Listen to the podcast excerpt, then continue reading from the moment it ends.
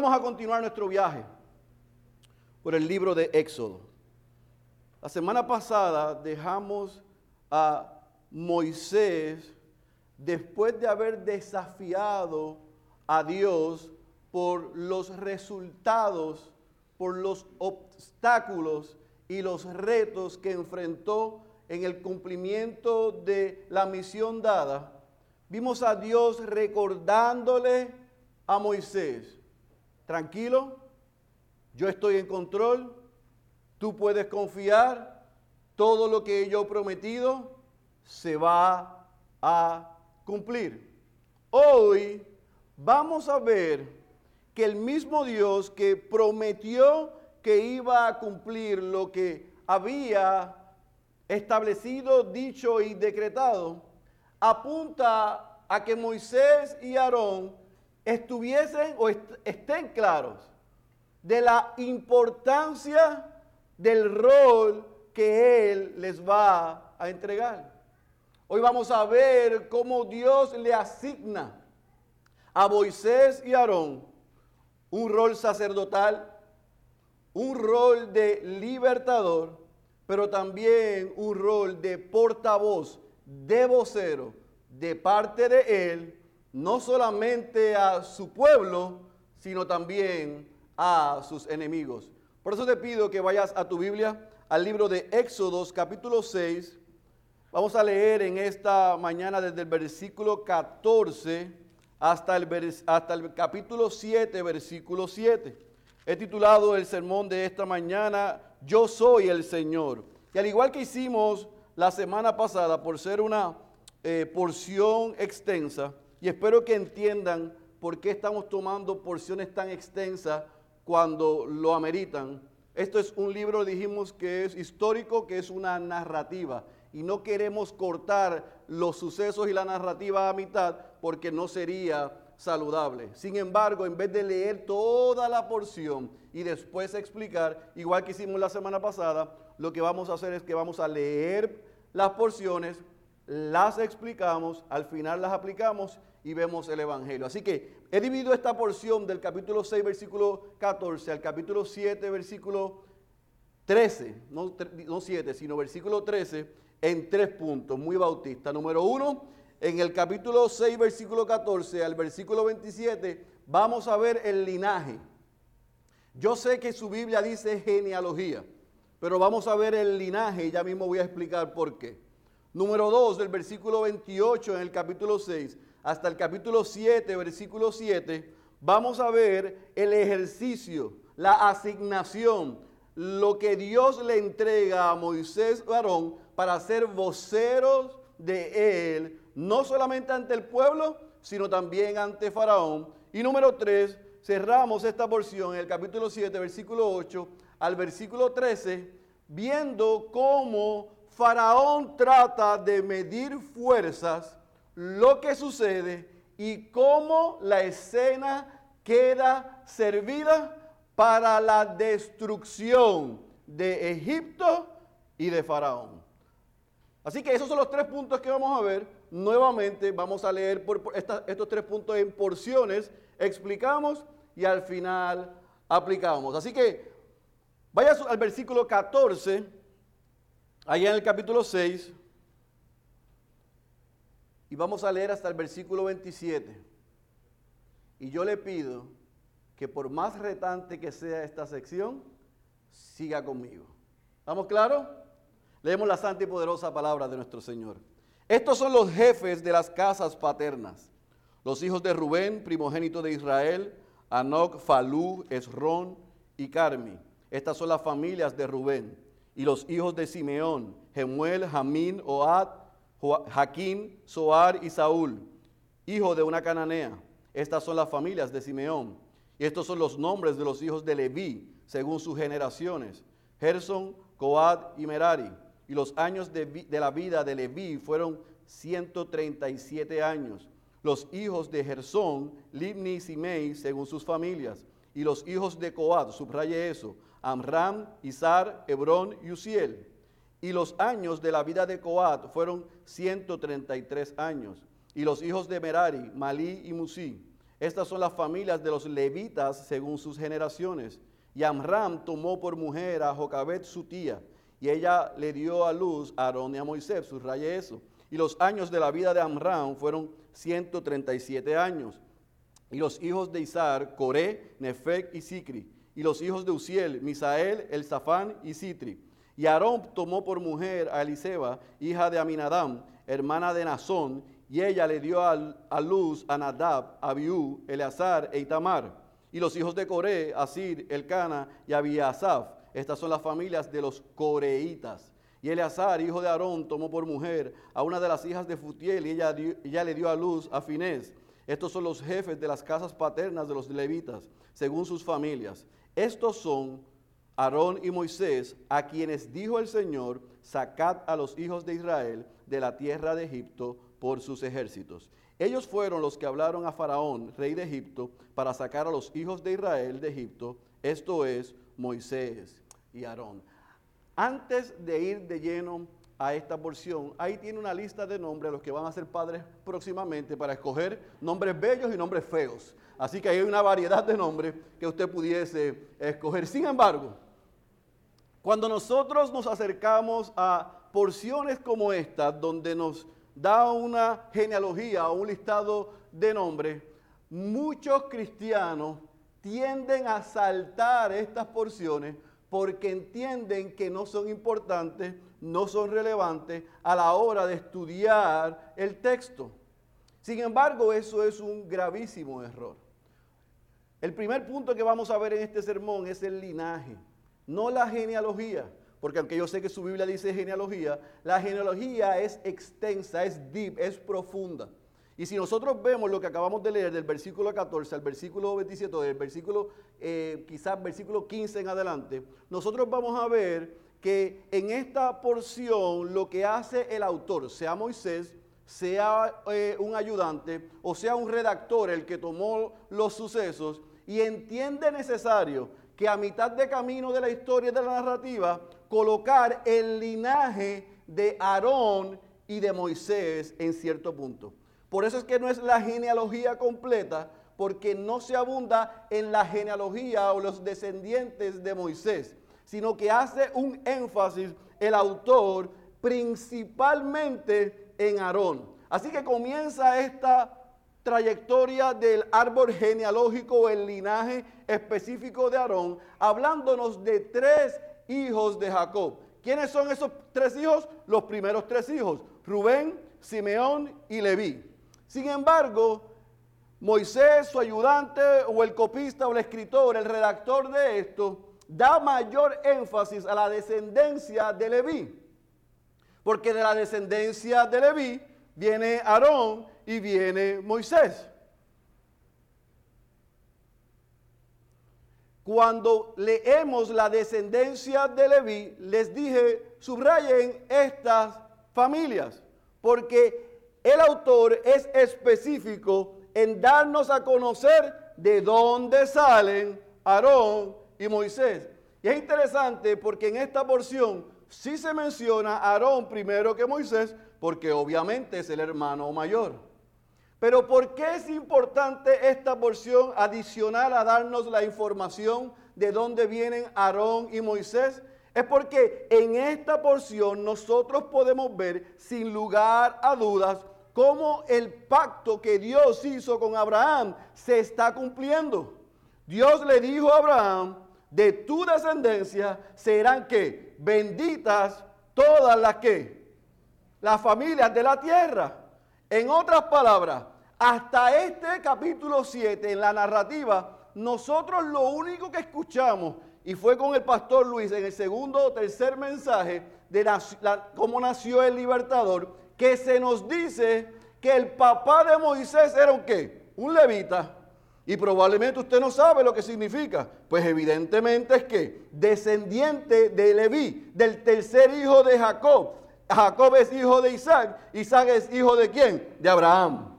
Por lo tanto, lo que Dios prometió a Abraham lo está cumpliendo. Y Dios está formando un pueblo y de ese mismo pueblo levanta uno que los iba a libertar de la esclavitud de Egipto. ¿Está conmigo? Así que podemos ver de dónde salen Aarón y Moisés. Podemos ver cómo Dios es un Dios que cumple sus promesas. Pero no solamente eso. Es interesante que en esta en este branch o este brazo del linaje, esta porción del linaje que se que apunta a Aarón, nosotros vemos que Moisés, otra vez su ayudante o el redactor, da una amplia información de los hijos de Aarón. ¿Por qué? ¿Por qué decir que vienen de Leví? ¿Por qué decir en el versículo que les dije que subrayaran el 18? Los hijos de Coat, Amram, y después nos dice que dieron a luz a Aarón y a Moisés, y después habla de los hijos de Aarón, porque los hijos de Aarón iban a tener un papel protagónico en el pueblo que Dios iba a establecer en la tierra que les iba a dar los hijos de Aarón iban a ser levantados como sacerdotes. Los hijos de Aarón tenían una función especial dada por Dios como hijos de Coat, como los hijos de Leví. ¿De qué? De ser representantes de Dios ante el pueblo y también de ser los que ofrecerían sacrificio para expiación de pecados. Así que cuando nosotros nos acercamos a esta genealogía o al linaje de Aarón principalmente, no tanto al de Moisés, nosotros tenemos que entender que hay información valiosa cuando estamos estudiando un libro. Ah, pastor, pero usted sabe que Pablo le dijo a Timoteo que no le diera importancia a la genealogía. No me saque eso de contexto. Sí son importantes las genealogías para nosotros poder ver toda la historia de redención. Porque evidentemente esta genealogía o este linaje en el capítulo 6, versículo 14 al versículo 27, no es similar a la de Mateo capítulo 1 de Jesús, pero los dos tienen el mismo inicio, que es quien, Abraham. Así que la culminación es quien, Cristo. Y para nosotros eso es una gran noticia. Es una excelente noticia. Y yo espero que al final todos los patitos estén en orden y todos los muñequitos caigan y usted entienda por qué es importante tener este pedazo de información. Así que nosotros estamos leyendo una narrativa que está sumamente interesante. No estamos en Egipto. Moisés tiró los guantes, tiró la toalla. Dios le trata de levantar el ánimo, lo regresa a cumplir la responsabilidad y de momento nos dan esta genealogía. ¿Por qué razón? Yo no sé porque yo no estaba. Pero es importante que la sepamos. Ahora, la narrativa continúa. Y yo quiero que veamos entonces el versículo 28 al capítulo 7, versículo 7, y veamos entonces lo que sucede. Recuerden, en la narrativa introducen esta, esta genealogía, esta información, pero estamos viendo de manera organizada el orden de sucesos. Así que viendo el versículo 28, regresemos a lo que dejamos en el versículo 13. Y sucedió que el día que el Señor habló a Moisés en la tierra de Egipto, el Señor habló a Moisés diciendo, yo, subraye esto, yo soy el Señor. Circúlelo, haga lo que usted quiera, corte y lo ponga al frente de su espejo del baño. Yo soy el Señor. Di a Faraón, rey de Egipto, todo lo que yo te diga. Ya no es lo que yo te dije. Es que te lo voy a volver a repetir. Pero Moisés dijo delante del Señor, he aquí yo soy torpe de palabra. ¿Cómo pues me escuchará Faraón? Entonces el Señor dijo a Moisés, mira, circula esta expresión nuevamente, yo te hago como Dios para Faraón y tu hermano será, subraye, tu profeta. Tú hablarás todo lo que yo te mande, y Aarón tu hermano hablará a Faraón, para que deje salir de su tierra a los hijos de Israel. Yo quiero que subraye esa última expresión, para que deje salir de su tierra a los hijos de Israel. Versículo 3, pero yo endureceré el corazón de Faraón para multiplicar mis señales y mis prodigios en la tierra de Egipto. Y Faraón no os escuchará.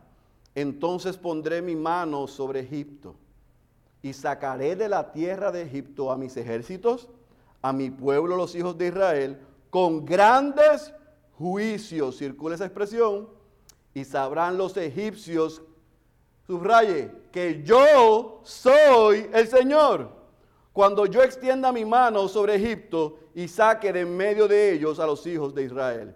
E hicieron Moisés y Aarón como el Señor les mandó. Yo quiero que, que circulen eso. Porque aquí hay un énfasis. E hicieron Moisés y Aarón como el Señor los mandó. Punto coma. Así lo hicieron.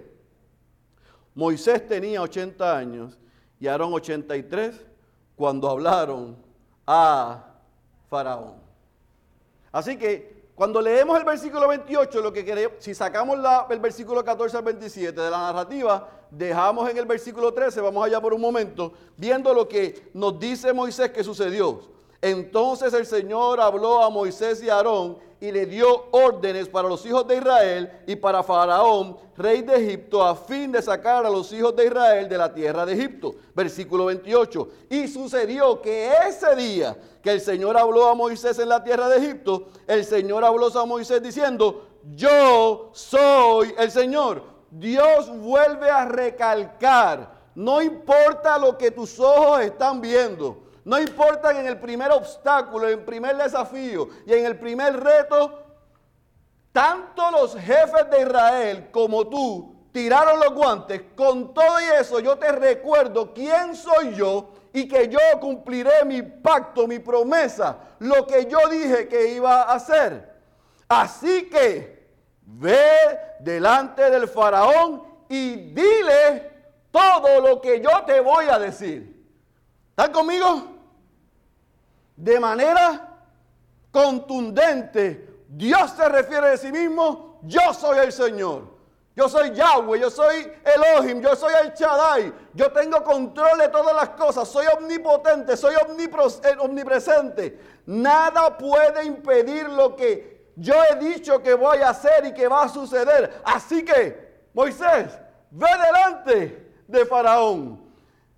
Yo estuviese pompeado y Moisés dice que yo soy torpe al hablar.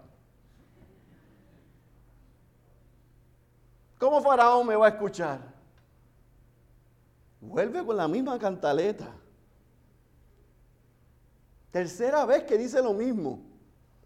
Cada vez que recibe un poquito de presión, se mira a sí mismo, no mira a Dios. Cada vez que las cosas no salen como él cree que van a suceder, se mira a sí mismo y se olvida quién lo llamó y en el poder de quién va a ir. Pero es interesante porque cuando él dice eso, de manera contundente, Dios responde y usa la misma expresión que utilizó en el capítulo 4, versículo 16 para Aarón. ¿Se recuerdan cuando lo llamó y él dijo las mismas palabras? Es que yo soy torpe, yo soy tardo, yo no quiero ir. Ah, tú no quieres ir. Yo te voy a dar a tu hermano. Después no te quejes. Pero tu hermano va a ir a hablar. Pero tú serás para tu hermano como Dios. Aquí en el versículo en el capítulo 7, él vuelve a usar la expresión, yo te hago que parezcas como Dios, pero ahora para Faraón. No solamente vas a ser como Dios, como yo. No solamente te vas a parecer a mí delante del pueblo, delante de tu hermano, sino delante de Faraón. Y es interesante porque aquí hay un juego de palabras. Dice Dios, tú hablarás todo lo que yo te diga y Aarón será tu profeta a Faraón. Déjame ver, hijo, si tú entiendes cómo es que vamos a funcionar.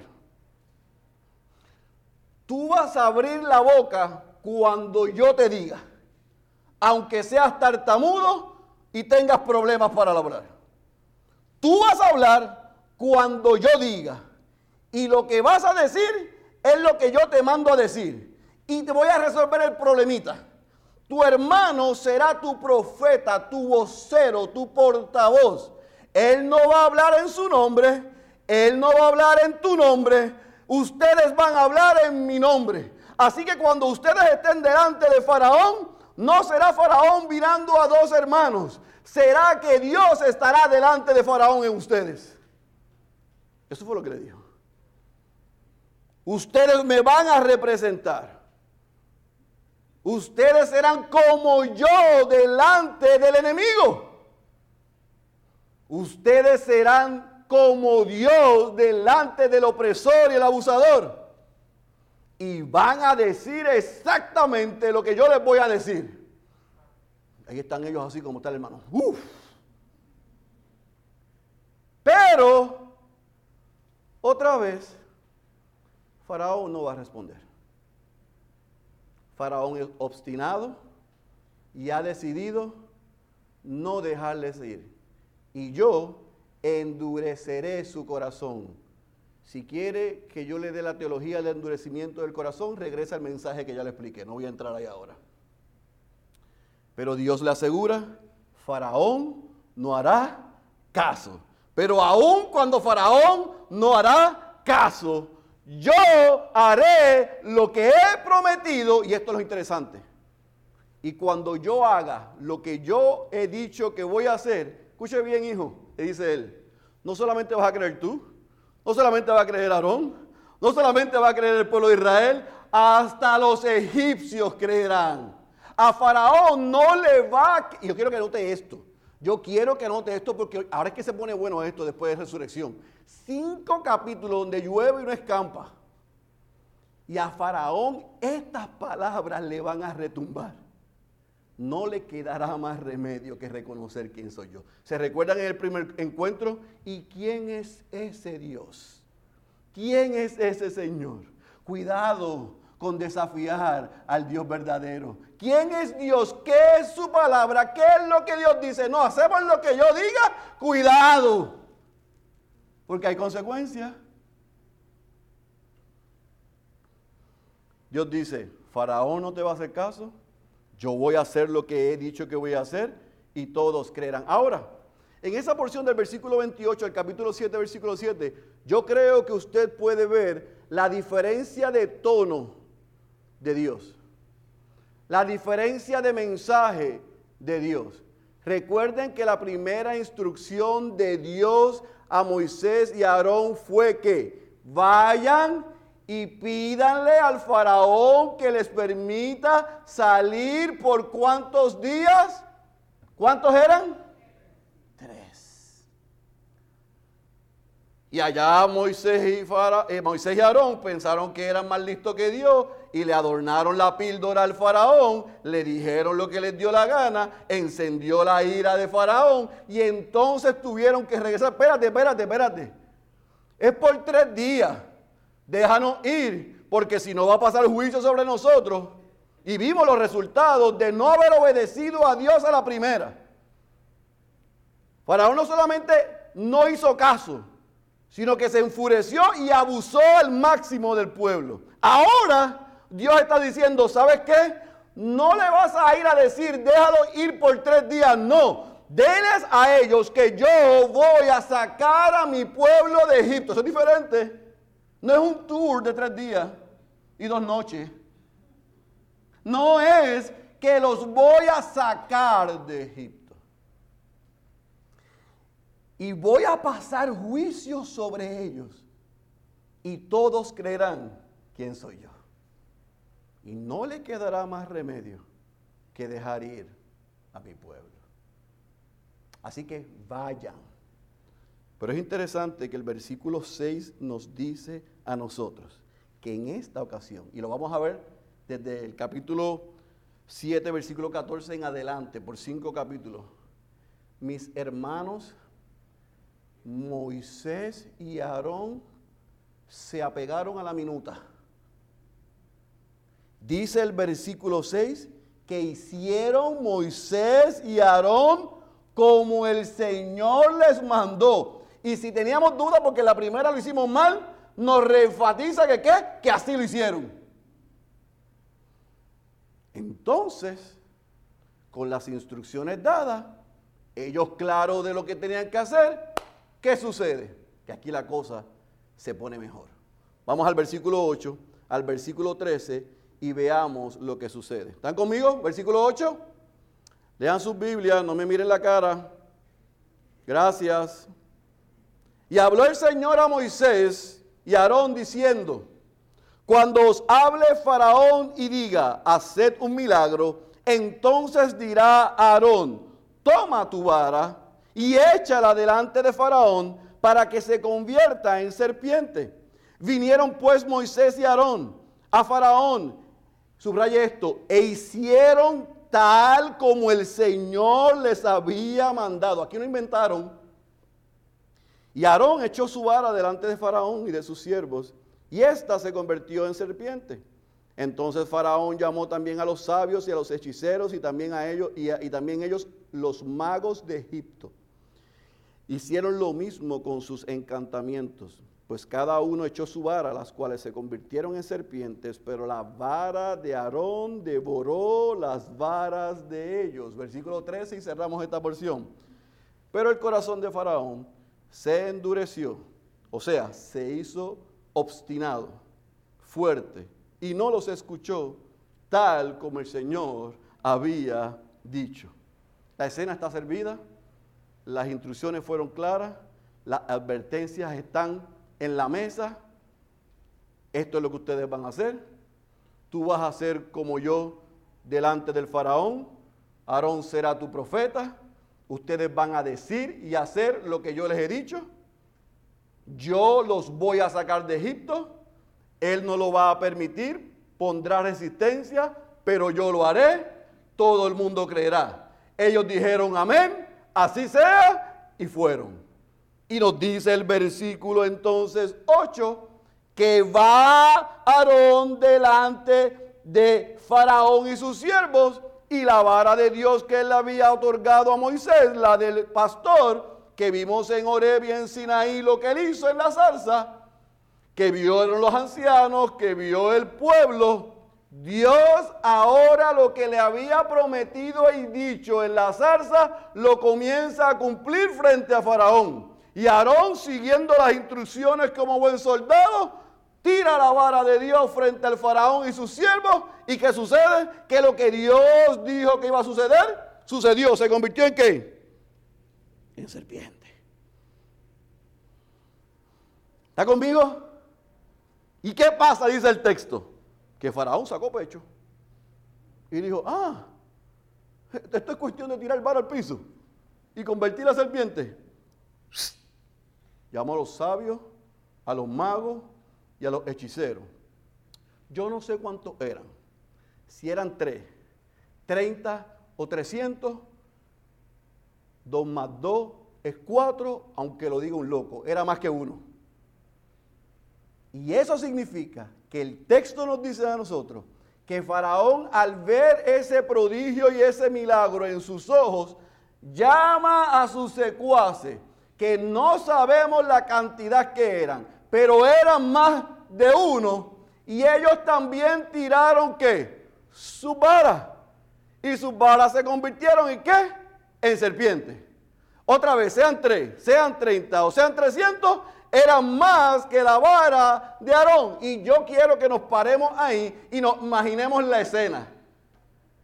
Faraón sentado así, viendo esa, algunos dicen que era un cocodrilo un dragón, yo no sé porque yo no estaba. Es una de las 33 preguntas que tengo cuando llega al cielo. Pero vamos a creer que era una serpiente literal.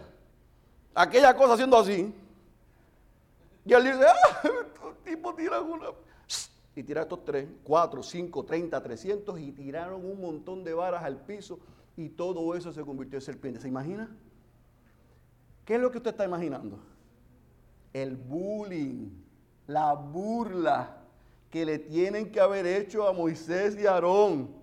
Mira a estos tipos tirando una vara y que haciéndola, que déjame ir a mi pueblo, que el Dios tuyo nos manda a sacar. Y de momento dice el texto que la multitud de serpientes no pudieron contener a la serpiente de Dios. Y la serpiente de Dios se tragó, devoró a todas esas otras serpientes. Así que la risa se convirtió en el silencio que hay en este recinto. La burla se acabó. Los ojos de los magos, hechiceros y sabios se abrieron como los de Denis cuando estaba molesta, así.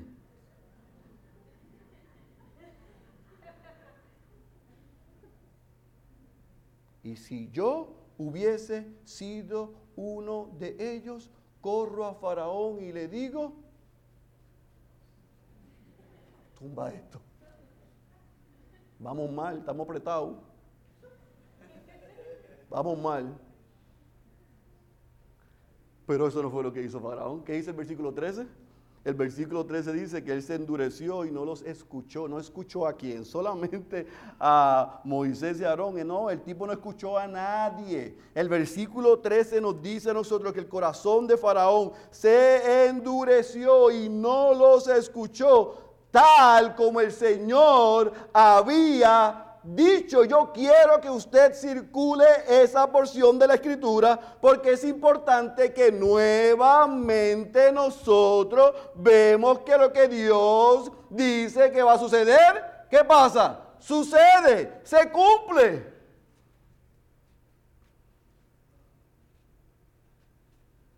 Tal como Dios le dijo, ve, haz, y él se va a negar. Pero esta vez Moisés y Aarón fueron en el nombre del Dios verdadero y se pararon de frente de Faraón e hicieron lo que Dios les mandó hacer al pie de la letra. Dios cumplió su promesa, una devora a muchas, pero el faraón tal como Dios había dicho, no se inmutó y no pasó nada. Así que si la historia se quedara en el versículo 13, probablemente, esto es una especulación, Moisés y Aarón al ver lo sucedido, probablemente esta vez dijeron, bueno, Dios dijo que Él no iba a dejarnos ir, pero Dios no nos dejó en vergüenza. Oye Moisés, la varita tuya se la comió a todas.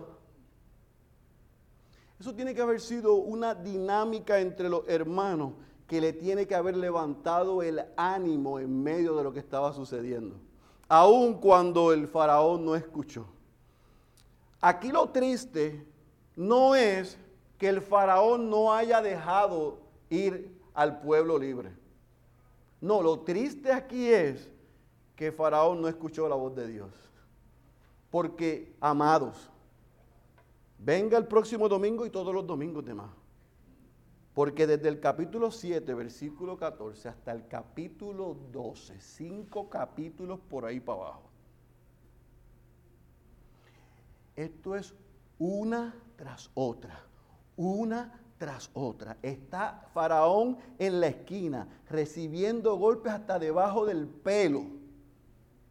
Y el obstinado, endurecido, terco, soberbio, arrogante y cualquier otro adjetivo que se me quede, decía no.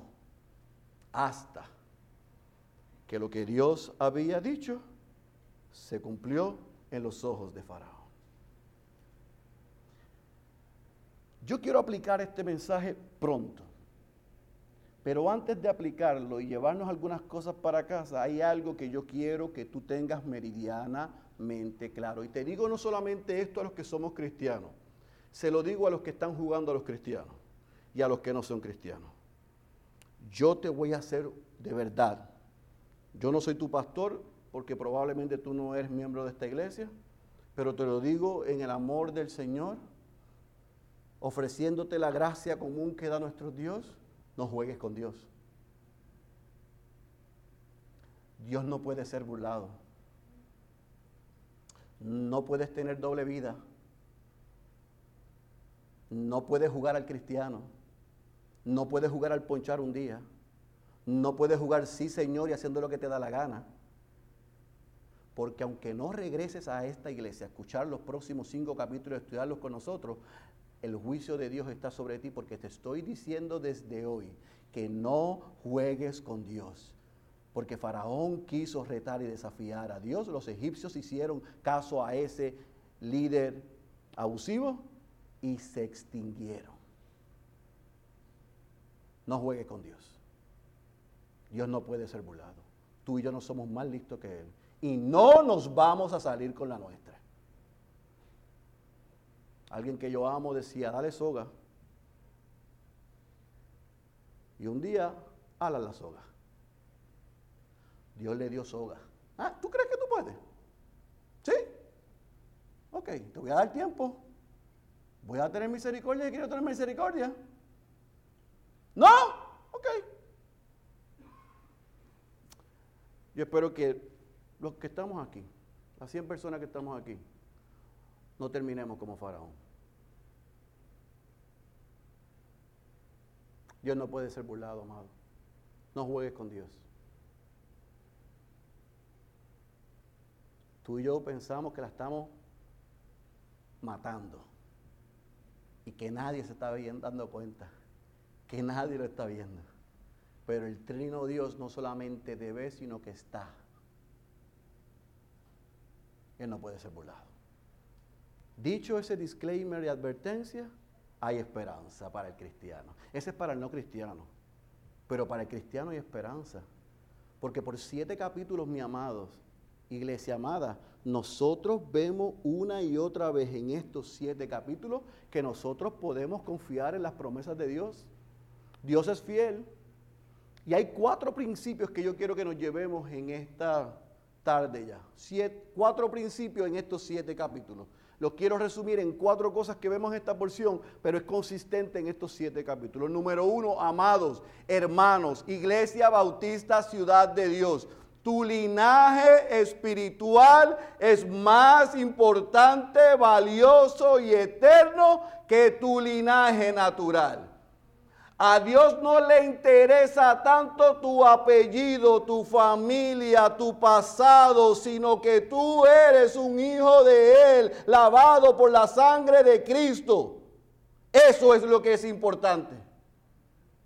A Dios le interesa que tú y yo entendamos de dónde venimos, quién nos sacó, quién nos salvó, quién nos redimió, a quién le pertenecemos, que somos su familia, parte del cuerpo de Cristo, eso es más importante que mi apellido, mi historia y de dónde salimos.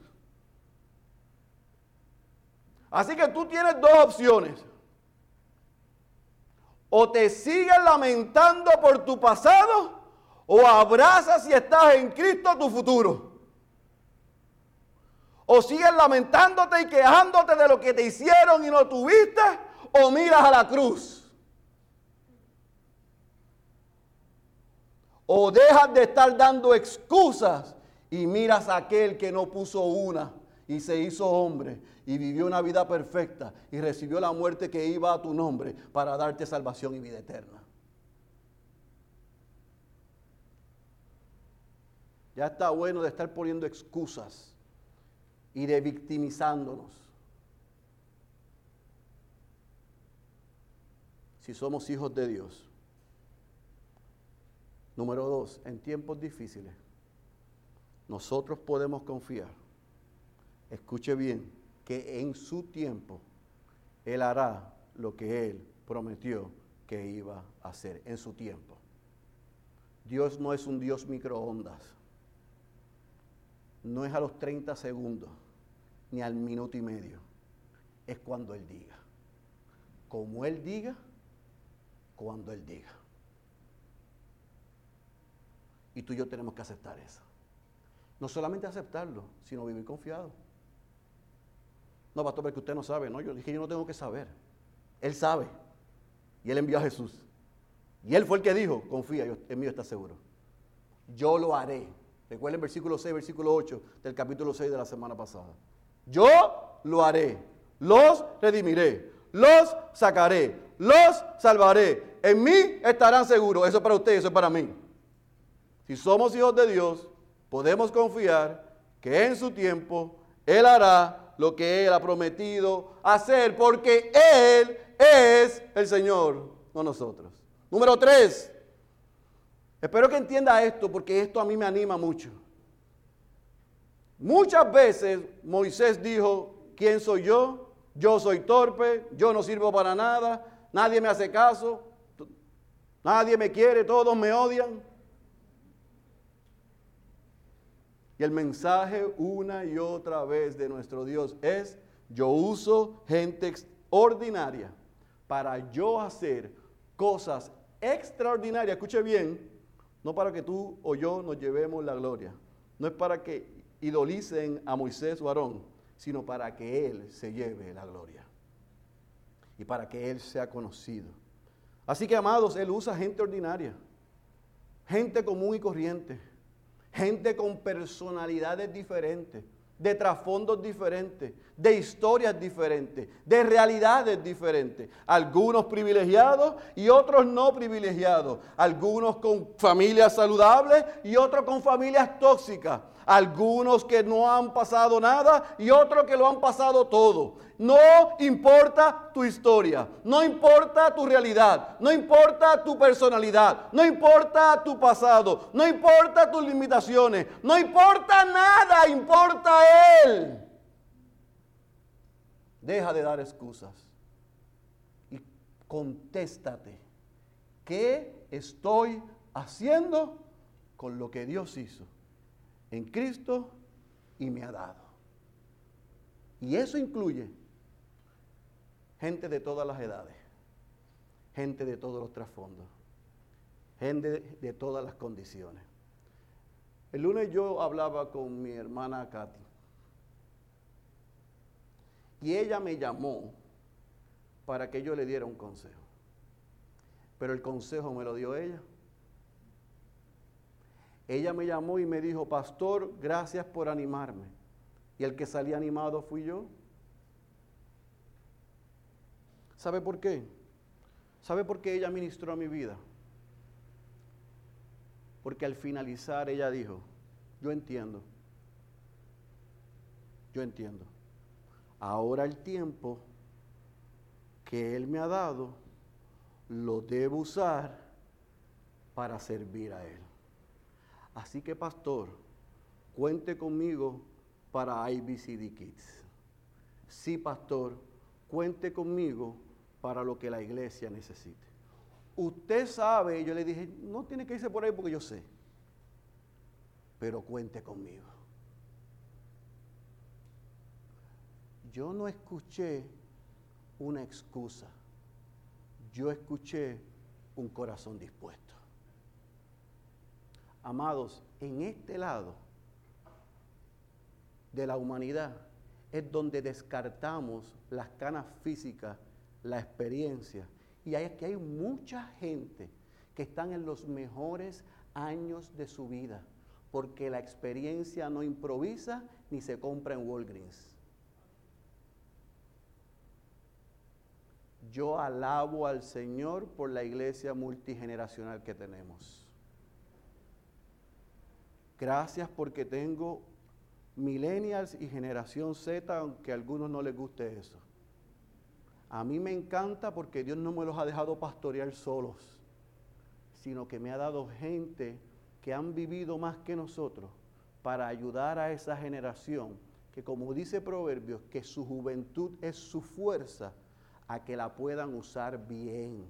Nos necesitamos los unos a los otros y no importa tu edad, porque Aarón tenía 83 y Moisés 80 cuando el Señor apretó los tornillos.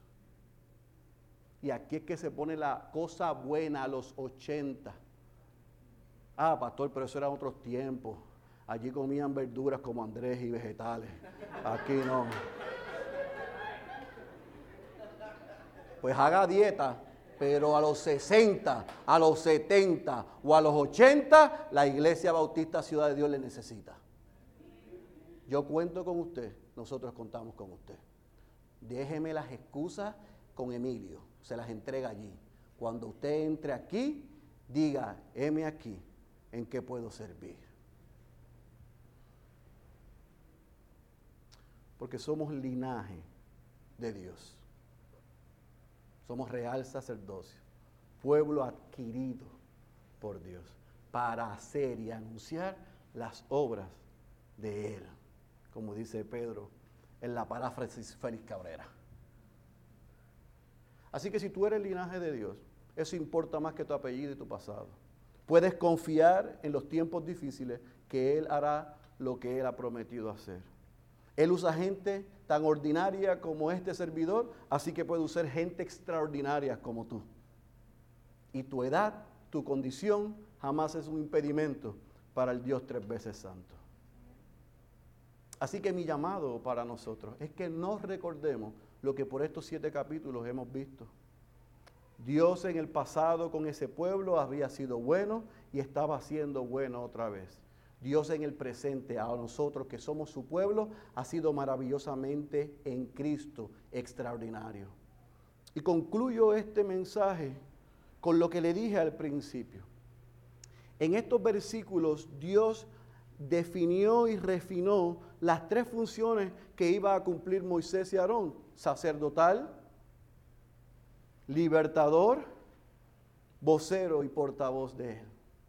En Cristo esas tres funciones se cumplieron a su máxima expresión.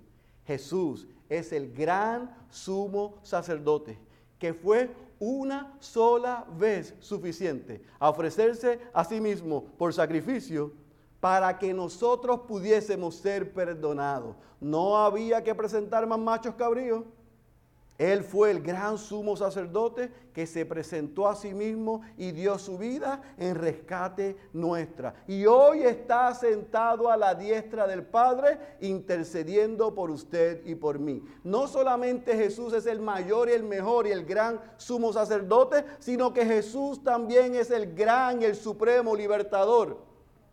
Dios levantó de entre su pueblo, de aquel que prometió en Abraham, un libertador para rescatarlos y libertarlos de la esclavitud de Egipto. Pero de la descendencia de Abraham en Cristo, el supremo libertador, nos libró de la muerte eterna, nos perdonó los pasados pecados los presentes pecados y los futuros pecados. Yo no tengo que estar preso o cautivo debajo de una nación, de un pueblo, de un dictador. Usted y yo estábamos esclavos del pecado y Cristo vino y nos hizo verdaderamente libres. Y no solamente eso.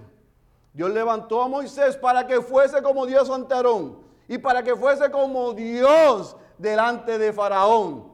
Pero Dios envió a su Hijo para que no fuera portavoz, porque Él es la palabra encarnada.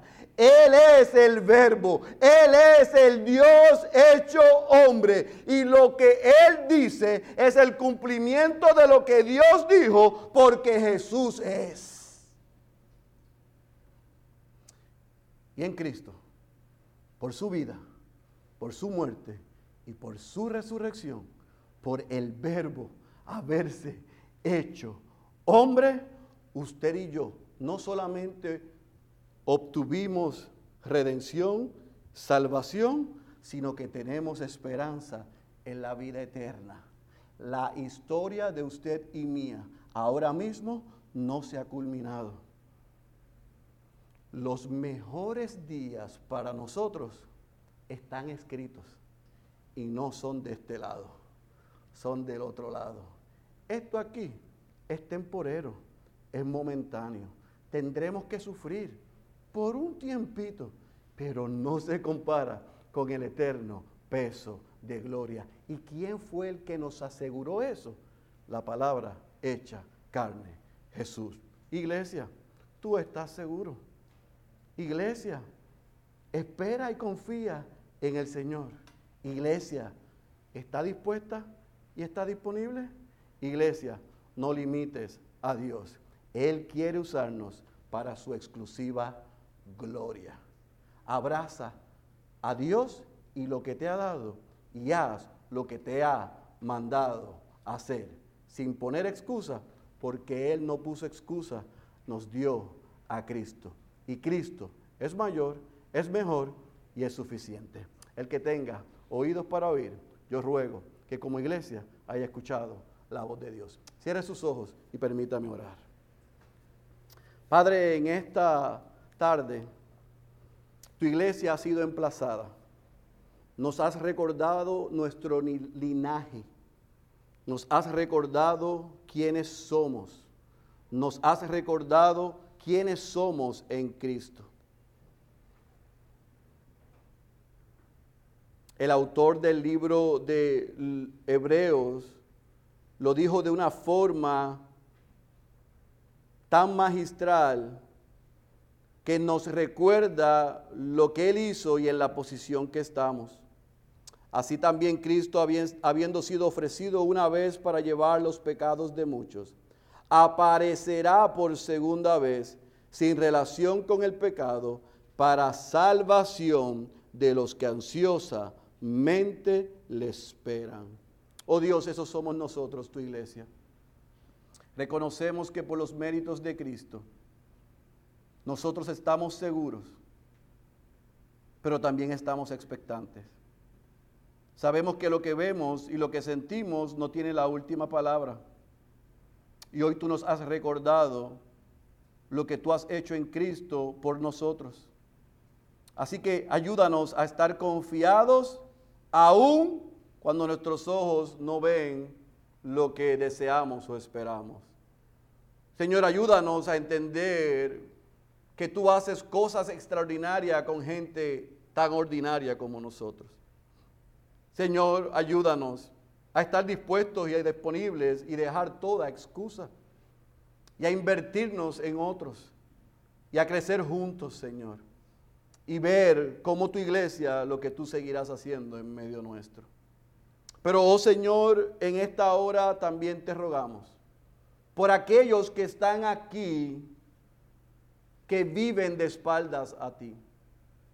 Aquellos que han decidido en sus corazones autogobernarse, aquellos que han decidido que ellos son sus propios dioses, aquellos que cuando se sientan aquí o escuchan tu voz, se preguntan quién es ese Dios, por qué me ordena hacer lo que yo no quiero hacer.